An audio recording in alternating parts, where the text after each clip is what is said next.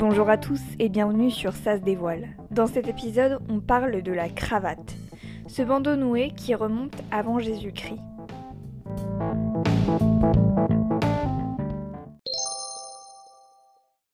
On s'interroge sur l'origine de la cravate, une pièce apparue pour servir d'écharpe aux soldats. Avec un costume et une chemise, elle représente la sobriété.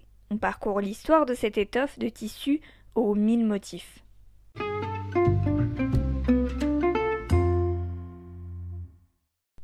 Plutôt décoratif, la cravate n'est pas l'accessoire le plus utile.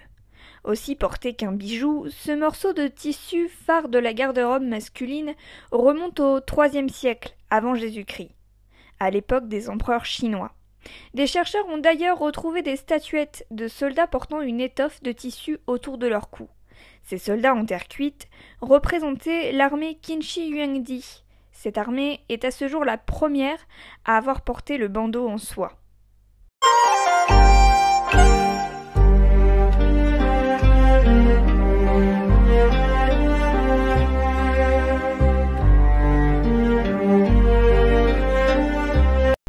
Un peu plus tard, les Romains s'emparent du morceau de tissu. L'armée de César avait eux aussi plusieurs styles d'étoffe autour de leur cou.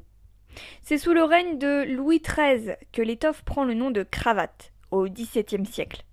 À l'ère de la guerre de Trente Ans, le roi fait appel aux soldats croates pour combattre. L'uniforme de ces soldats fait alors mouche aux yeux des Français. Ce régiment, du nom de hussards croates, portait un uniforme avec une écharpe blanche. Ce bandeau blanc gagne alors la cour du roi. Lors de l'accession au trône de Louis XIV, la cravate devient un véritable phénomène de mode. La cavalerie et les gradés militaires démocratisent le bandeau de tissu, qui porte désormais le nom de cravate, en honneur aux Croates. Oui, d'accord. D'accord. Le roi Soleil démultiplie les couleurs et les matières de la cravate. C'est aussi lui qui crée le métier de cravatier, Étroitement proche de celui-ci, le cravatier choisissait et ajustait la cravate de Louis XIV.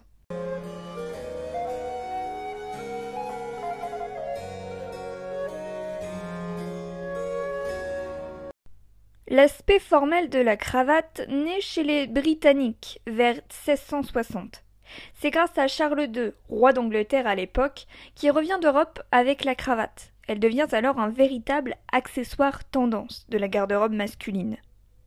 J'essayais de rendre ce sommet un peu plus informel et François à l'époque est venu en, cravate. Le nœud de cravate apparaît au XIXe siècle. Les anglo-saxons appelaient le bandeau taille, soit noué en français. La cravate que l'on connaît aujourd'hui, on la doit aux travailleurs de l'époque. Ils cherchaient à simplifier le nœud. Le fameux nœud simple fait ainsi son apparition la cravate devient alors régate dans la bouche des Européens. Cette technique laissait pendre les deux morceaux de bandeau avec un nœud rond proche de la gorge. Vers 1880, le nœud lascaux fait son apparition. Le roi d'Angleterre, Édouard VII, portait une large cravate en soie pour assister à la course de chevaux, nommée The Royal Ascot. It's 1947, and King George VI is accompanied to Royal Ascot by both of his daughters for the first time. Portée par les Beatles dans les années 50, la cravate en tricot signe une nouvelle ère. Son évolution continue dix ans après. Sa largeur augmente jusqu'aux années disco. Elle s'affine et change de matière jusqu'aux années 90. Le cuir et la laine sont alors glorifiés.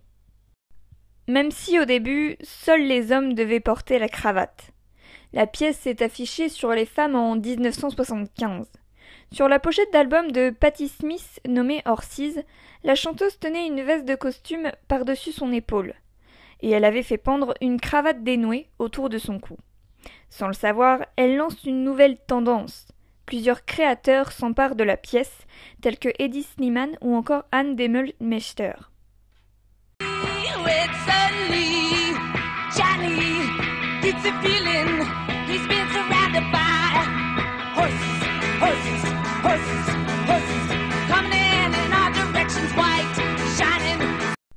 La cravate sur les femmes n'est pas aussi associée au chic. Selon le journal Le Monde, la pièce provoque le côté rebelle de celle-ci.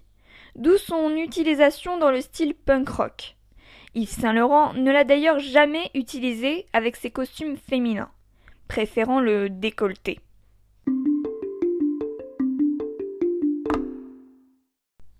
Cet attribut laisse penser que l'égalité est encore loin d'être atteinte, même quand on parle d'un simple bandeau noué au cou.